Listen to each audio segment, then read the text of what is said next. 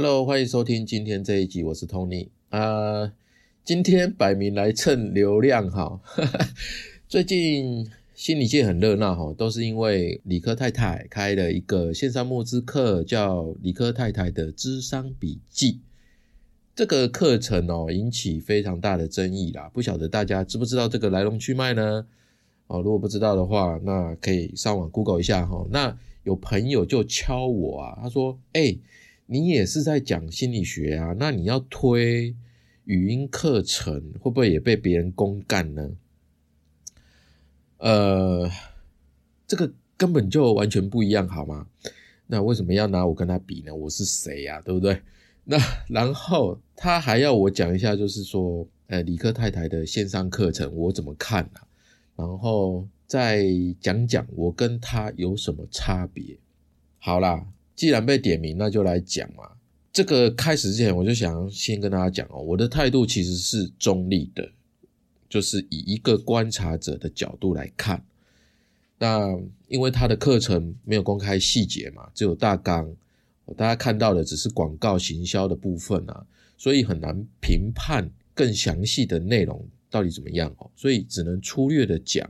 不过呢。今天最新的消息就是说，有公布说要改这个课程的名字。哈哈这个平台他们会公开部分的课程内容，那也许大家看了还会再引起一些讨论哦。不管哈行销包装的怎么样啦，如果只是为了赚钱，其实他大可以去做 KOL 的行销课程或者什么的，他可以开很多不一样的课程啊。那干嘛吃力不讨好呢？开这种小众的课程？所以我宁愿相信他的利益是良善的，他真的是想要帮助大家。不过也因为他有团队，他有经纪公司等等的，他有公司，他有团队要养，所以他必须要加入商业的考量而去做一些调整。呃，所以才会有这样子的决定嘛。那不过呢，我也大概知道说一点点智商的伦理啦。所以专业人士才会那么想要守护这个智商价值的心态，就是我其实大概知道两边的用意啦，只不过呢，总是会有人不满意。那基本上呢，如果你身边有朋友是这个圈子的心理圈子的，其实多少都会知道，心理从业人员很在意一件事情，我自己也有碰到，就是他听到会马上纠正你的，就是。台湾没有心理医师，只有精神科医师、临床心理师、智商心理师，还有是智商心理师哦，不是心理智商师哦，不可以讲颠倒，你不可以讲错，你一讲错就会被纠正。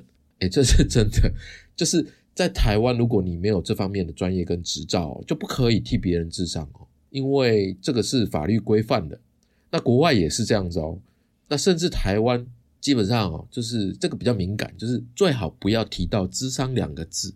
这个圈子的人好像都对这两个字非常敏感哦，那个在意的程度哦，我我自己心里的感觉啊，就是只是讲感受而已哦。那个在意的程度，就像你永远不可以在黑人面前讲 N 开头的英文字一样，就是大概是这种感觉哦，真的哦。因为我的经验是这样啊，有时候我在跟这些人那个圈子里面的朋友聊天哦，也只是我习惯或者是口误啦，就是就是这样，然后就会被纠正，然后久而久之呢，会有让我一种哦跟他们讲话要小心的感觉，不然他们可能会有过激手想要守护的那种那种呃保护价值，好像母鸡要守护自己的窝里面的蛋一样哦。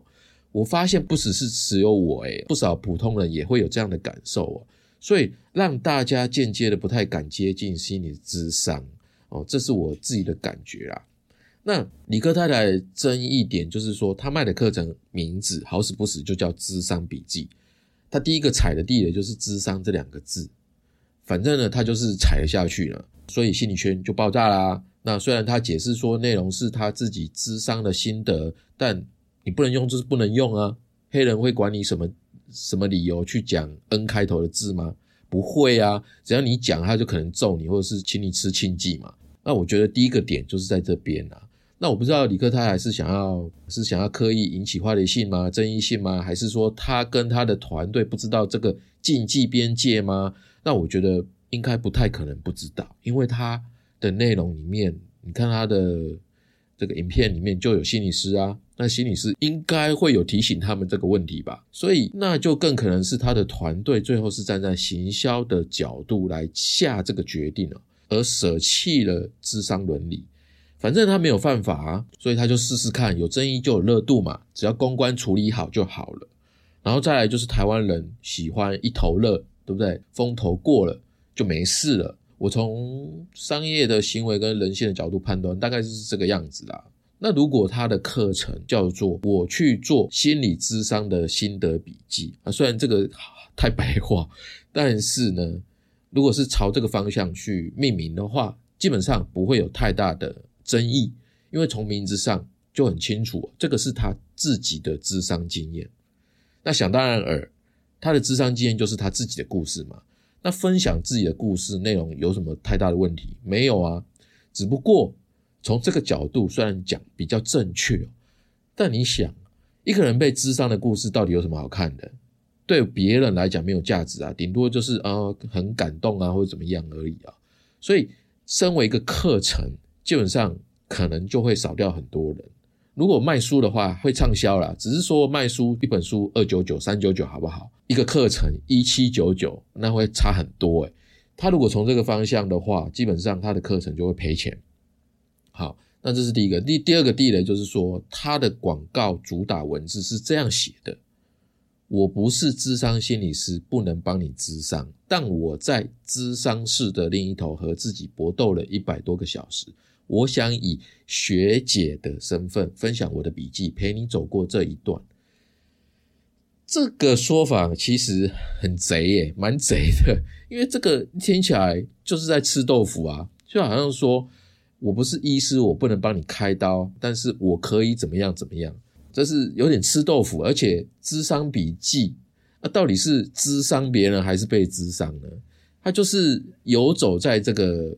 模棱两可之间啊，我觉得就是想利用这种模糊来游走法律边缘，跟道德的这个灰色地带。所以这个广告词呢这么聪明，大家也不笨啊，所以大家又报了哦，连环报。所以为什么只是你个人的智商经验，而且也才一百多个小时，就敢自称学姐呢？你如果说以过来人的身份哦来声称，基本上我觉得应该不会有事啊。那讲到这里啊，朋友也有也有问到说，诶，那为什么啊？你看坊间还有网络上面身心灵的圈子一大堆都在做疗愈啊，做智商啊，为什么都没事，他就有事？诶，这个是一个好问题哦，一般人还真的讲不出来之间的差别。那我来跟大家讲哦，就是因为他的课纲里面提到的理论哦。大多是基于智商、心理智商哦，心理智商专业中的沟通分析学派。如果呢，你讲这个部分，你是像我一样免费的在这边用 Podcast 跟大家讲自己的学习新的看法，那没事。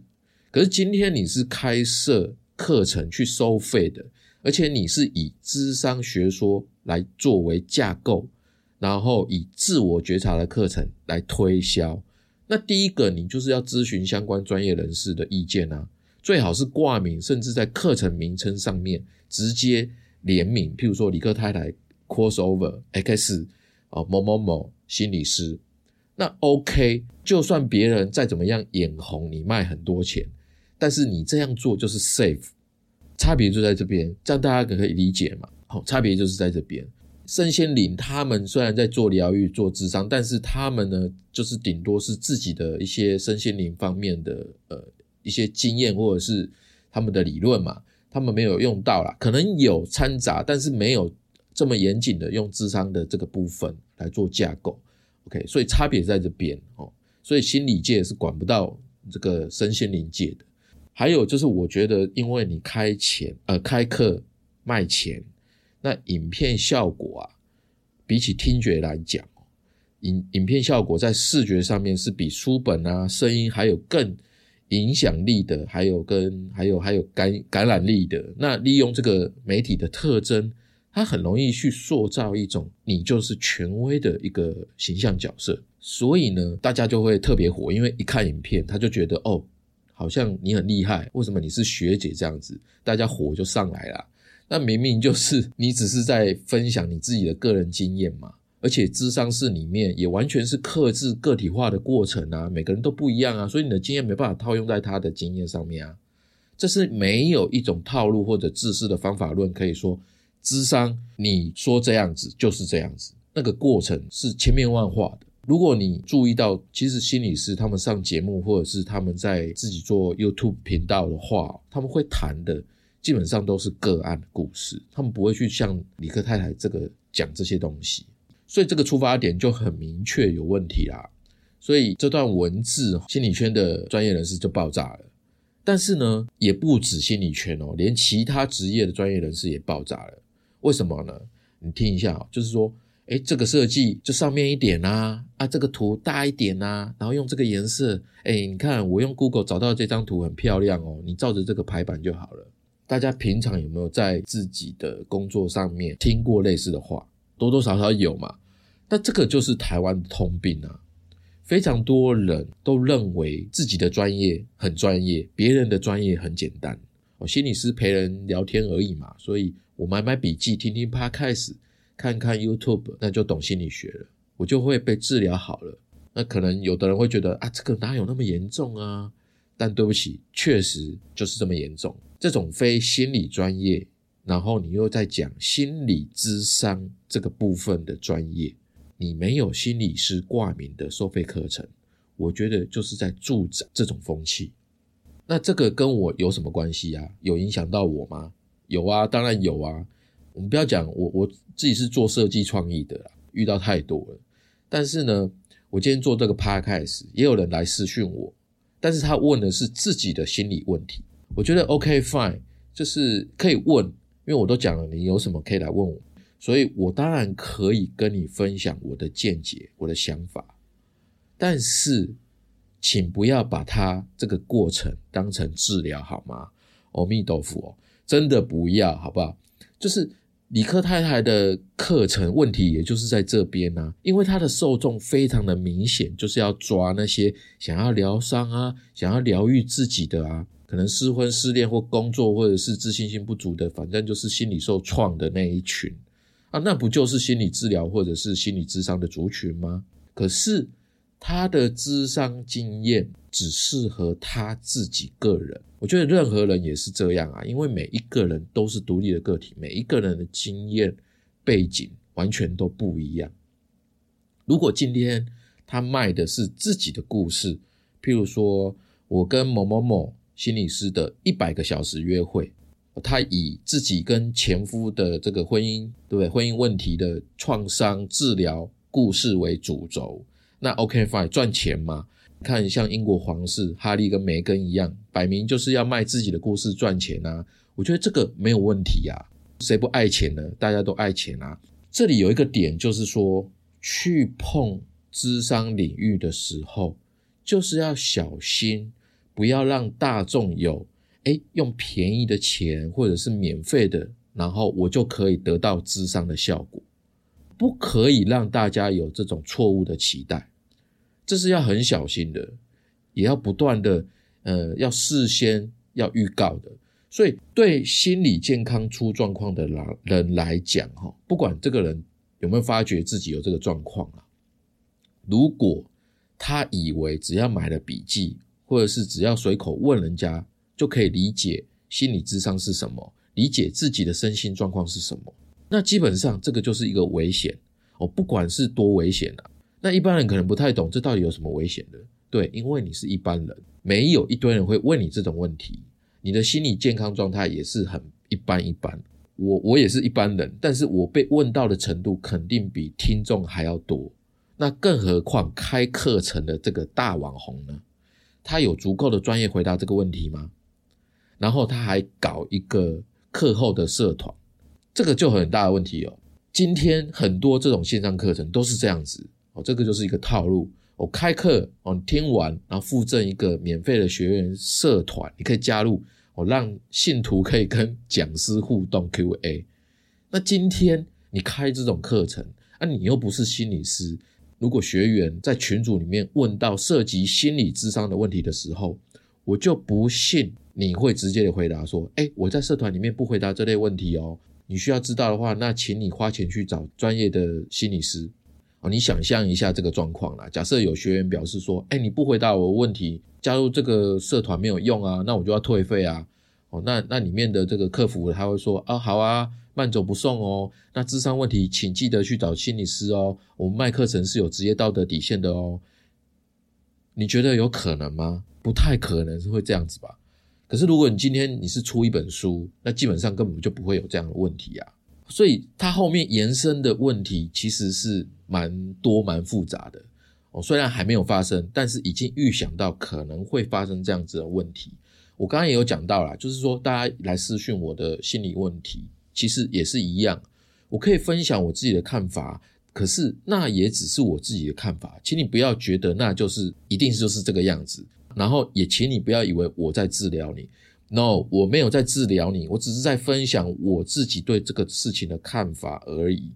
那心理状况的部分，我一样都会跟你们讲。如果你们有需要要找心理师，我都可以去介绍。差别就是在这边，因为智商心理智商是一个科学，它是一个专业，它不是闲聊，更不是靠一百个小时的被智商经验就可以让别人变得跟你一样好。任何善意而且非专业的智商辅导，对当事人来说，可能是另一次难以拒绝的伤害。这个是某一个心理师朋友跟我说，他们在上课的时候，他们在大一的时候，老师就不断跟他们重复讲这句话。我们当然可以自由的分享自己的经验，但是我绝对不会跟你说，一定就是这样，一定就是那样。如果你听我的 podcast，应该常常听到我强调说，大家可以自己举一反三，某一些专有名词，请不要为自己贴标签，或者是替别人贴标签。我也有说，有需要心理师，我可以介绍。那回过头来，李克太太她有违法吗？没有，因为台湾的法律就是这个样子，只要不是临床心理师或者是智商心理师，第一个他就不会受到法律的管制。范围里面，哦，去约束他不会。第二个，他也开宗明义的对外宣称说，他没有执行临床心理业务或者是智商心理的业务，他没有。第三个，他没有意图为医事行为去进行广告，所以呢，他的课程没有任何违法的问题。但是，这个只是台湾法律的盲点。因为台湾法律跟不上时代啊，但是伦理道德上面呢怎么样，那就是值得大家讨论的。而且我其实发现他不只是第一次这样的，只能说啦，他的行事风格从之前的保健食品事件到今天这个课程啊，都是在游走法律边缘。那这有什么关系呢？有啊，因为法律是道德的底线啊。那一件事情为什么需要法律来控制呢？因为这个底线，如果一接近，或者是说你直接越过去了，那么就是社会大众一起承担这个后果。有影响力的人，他更应该去评估自己的想法是不是会对很多陌生人造成深浅不一的伤害。你不会完全认识所有的你的粉丝的嘛？所以一万个听众，一万个买课程的人。其中就算有一个人，但是你不知道，这个人如果刚好是一个忧郁症患者，他去听，然后被你影响，那后果会怎么样呢？他的生命历程会怎么样发展呢？我们都不知道啊，而且你也没办法控制啊，更没办法负责哦。所以这件事情为什么会被严肃以待，是有它的原因的。还是那句话啦，就是任何善意而非专业的智商辅导，对当事人来说，可能是另一次难以拒绝的伤害。好了，这个是我对这个课程李克太太这个课程的看法了。那当然不会那么全面，也不一定完全中立或客观。哦，欢迎有不同的想法。OK，那来讲讲我自己的 Podcast 跟我在准备的课程，好不好？我自己也。之后也想要开课了，正在准备，准备很久了。那你有听长期听我的 podcast 哦？其实呃，应该很清楚我的 podcast 的主轴。我开宗明义讲的就非常清楚了，就是用声音记录心理学的学习笔记。我分享的就是心理学的各种知识。我跟你一样是一个学习者，我跟你分享的都是书籍上面的跟网络学刊资料相关的吸收啊、消化过的，还有加上我自己的生活经验等等的累积起来的一些故事、一些知识、一些看法。那我用这个 podcast 主要是来记录我自己的生活。那大家想听就听，就是这样子。那我上一集在中间，我记得我也有讲到。我的帕开始的终极目标就是从心理学出发，去学会用心理学思维的思考方式。因为我我着重在于说一般人的生活问题解决哦，怎么样变得比较快乐、比较思维开放、比较灵活。那心理学思维呢，就像是不只依赖医学药物，不要吃补药啦。我们平常呢就专注在打造强壮的身体一样，去打造我们的心理素质。那面对生活中的各种事情，你都可以灵活，然后又从容的去想办法解决。那我的听众锁定的是一般人，而不是受创伤的智商需要智商的那些人，不是的。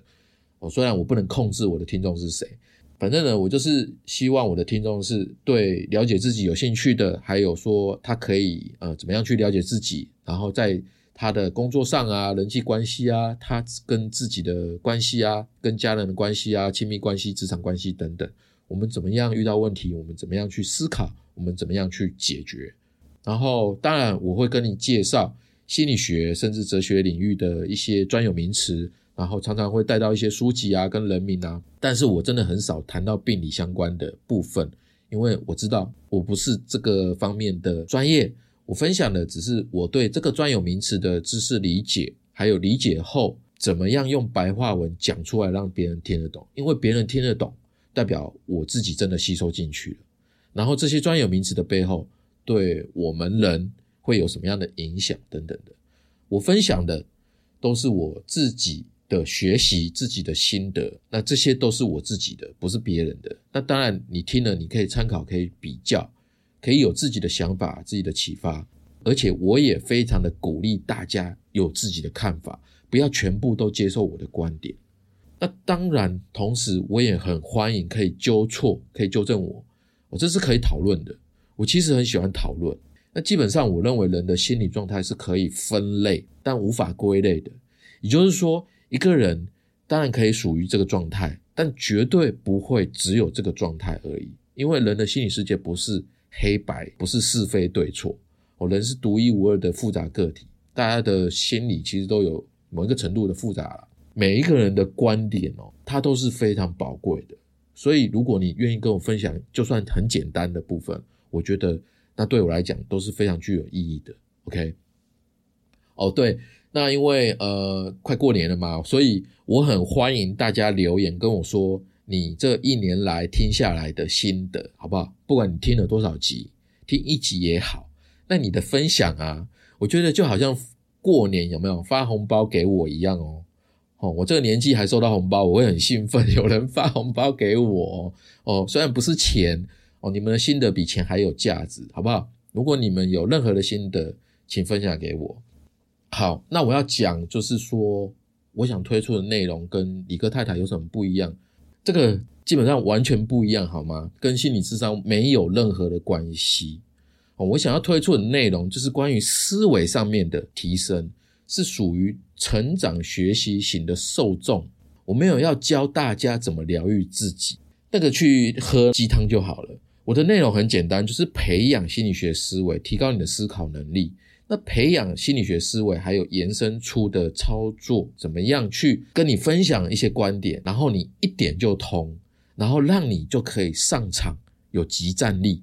你可以利用这些思维，想出自己的解决问题办法，怎么去解决生活、你的职业、你的工作、你的人际关系中的遇到的各种困难、各种难题，然后每一章都有一个思维。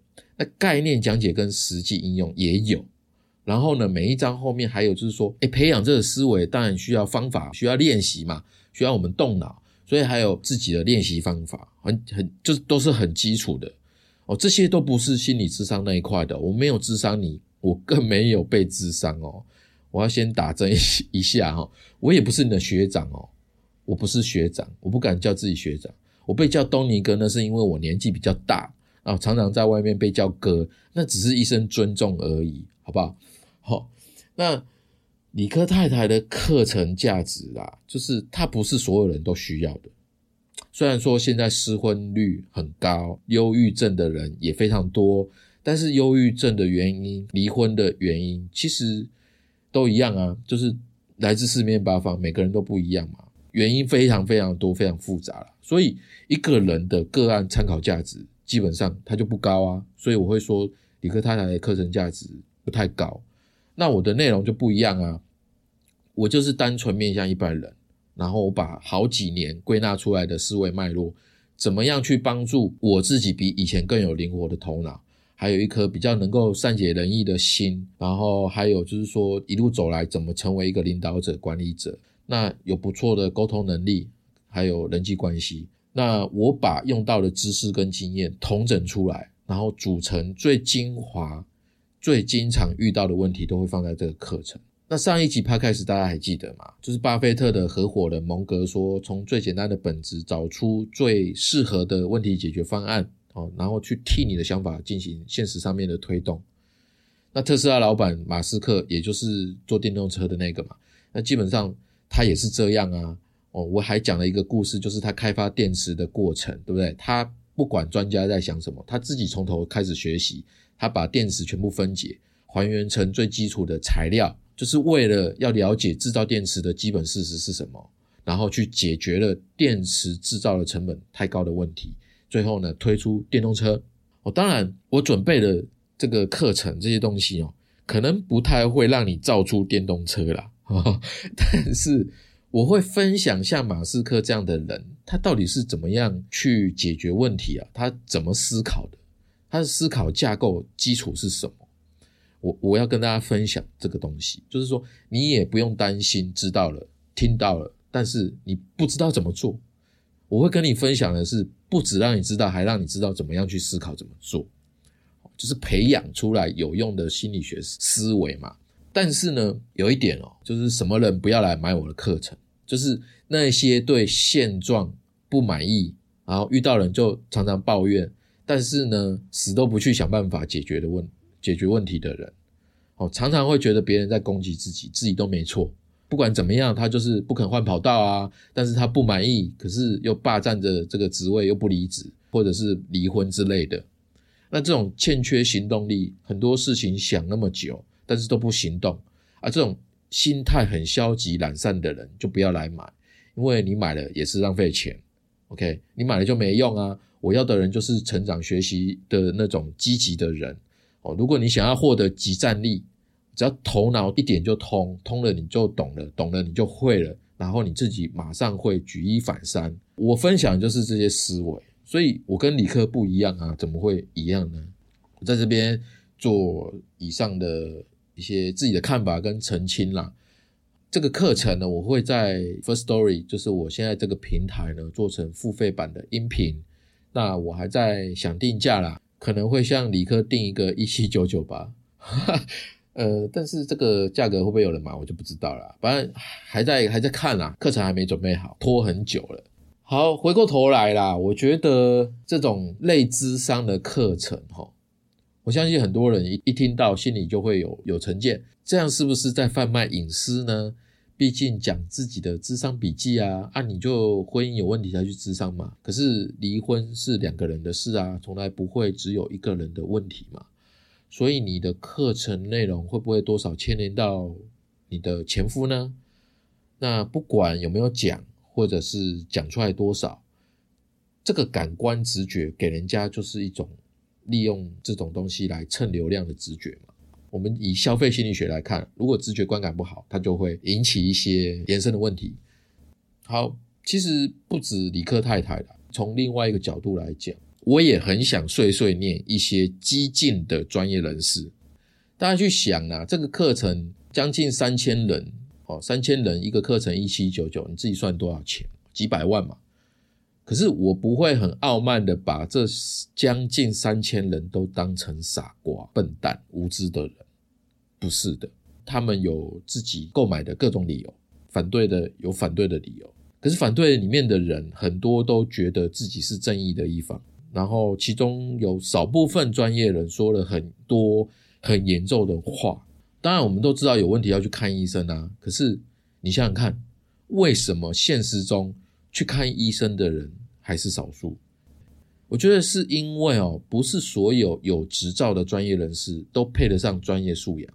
心理专业工作最基本的自我反省、自我审视、理性、和平、温暖助人的这种专业素养，其实现实中缺乏这些的也不少了。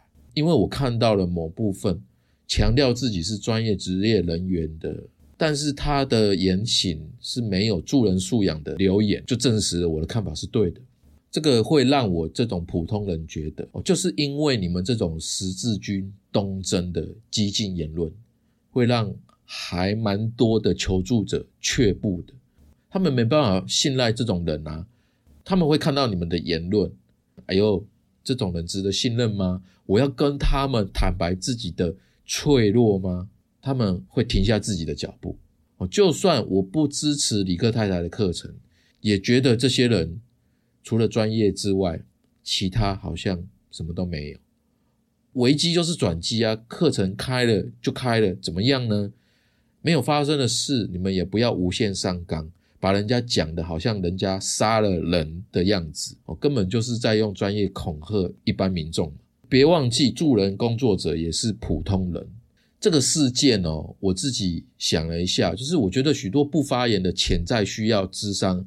或者是好奇想要了解智商的民众，其实最先需要的并不是权威的那一种，好像壁垒般的神圣不可侵犯的言论哦，因为大家都是懵懵懂懂的状态，大家都是在像小 baby 要摸索摸索什么是心理智商的状态，大家都会犯错。那专业人士当然我知道你们有伦理束缚，但也请你们看到自己平常太习惯。待在自己的学术伦理里面看外面，你们似乎忘了怎么样回到一般人。你们也只是普通人，你们忘了用一般人的角度去带领大家拨开那个面纱。对很多人来讲，那个还是很陌生的。再加上人都是趋利避凶，避重就轻，都会挑简单的做。这个就是人性啊，这个人性就是规律啊，你不可逆的。虽然你专家讲的都是对的，但是你讲的太严重、太沉重，这样就是反人性的，没有人想听，没有人听得进去。很讽刺的就是这样子，李克太太这样的行销虽然不正确，但是他懂人性，而且他顺着人性，同时呢，他点出了一个广泛的问题，那就是社会上还有很多人从来没有被了解。李克太太她看到了，然后他的团队很自以为的去操作。那一件事情不会只有一个人有责任，这件事情不会只有李克太太的责任。每个成年人都应该学会更谨慎的、更聪明的，在这件事情上面，在这个课程上面要认知说：，哎，我自己买到的只是李克太太的故事啊，而不是说我就可以如法炮制他的疗程。每个买课的人，他们都有自己的责任。专业人士，你们也有你的责任。每个人都有自己的责任。哦，讲责任好像听起来，哎呦，怎么那么沉重？莫名其妙，我也担责任。哦，这个责任不是指指责或者是追究谁对谁错，而是说我们在这件事情上面，我们可以为你自己拿回多少权利，然后做最好的选择，就是这样子。好，基本上这就是我这一集想跟大家聊的。好，我想说的，那这个是我自己的看法。所以呢，也欢迎大家有自己的想法，可以在 Podcast 底下留言，或者是在我的官网上面文章底下留言都可以。那如果你喜欢这一集，你认同我的看法，请记得给我五星评价，也欢迎赞助我五十块一杯下午茶。你的实际支持是我的创作的动力。如果你的工作、你的人生需要解惑，可以在好好听你说官网找到我。我们今天就到这边，下周三晚上七点，小伙伴们不要错过喽。今天就这样，拜拜，再见。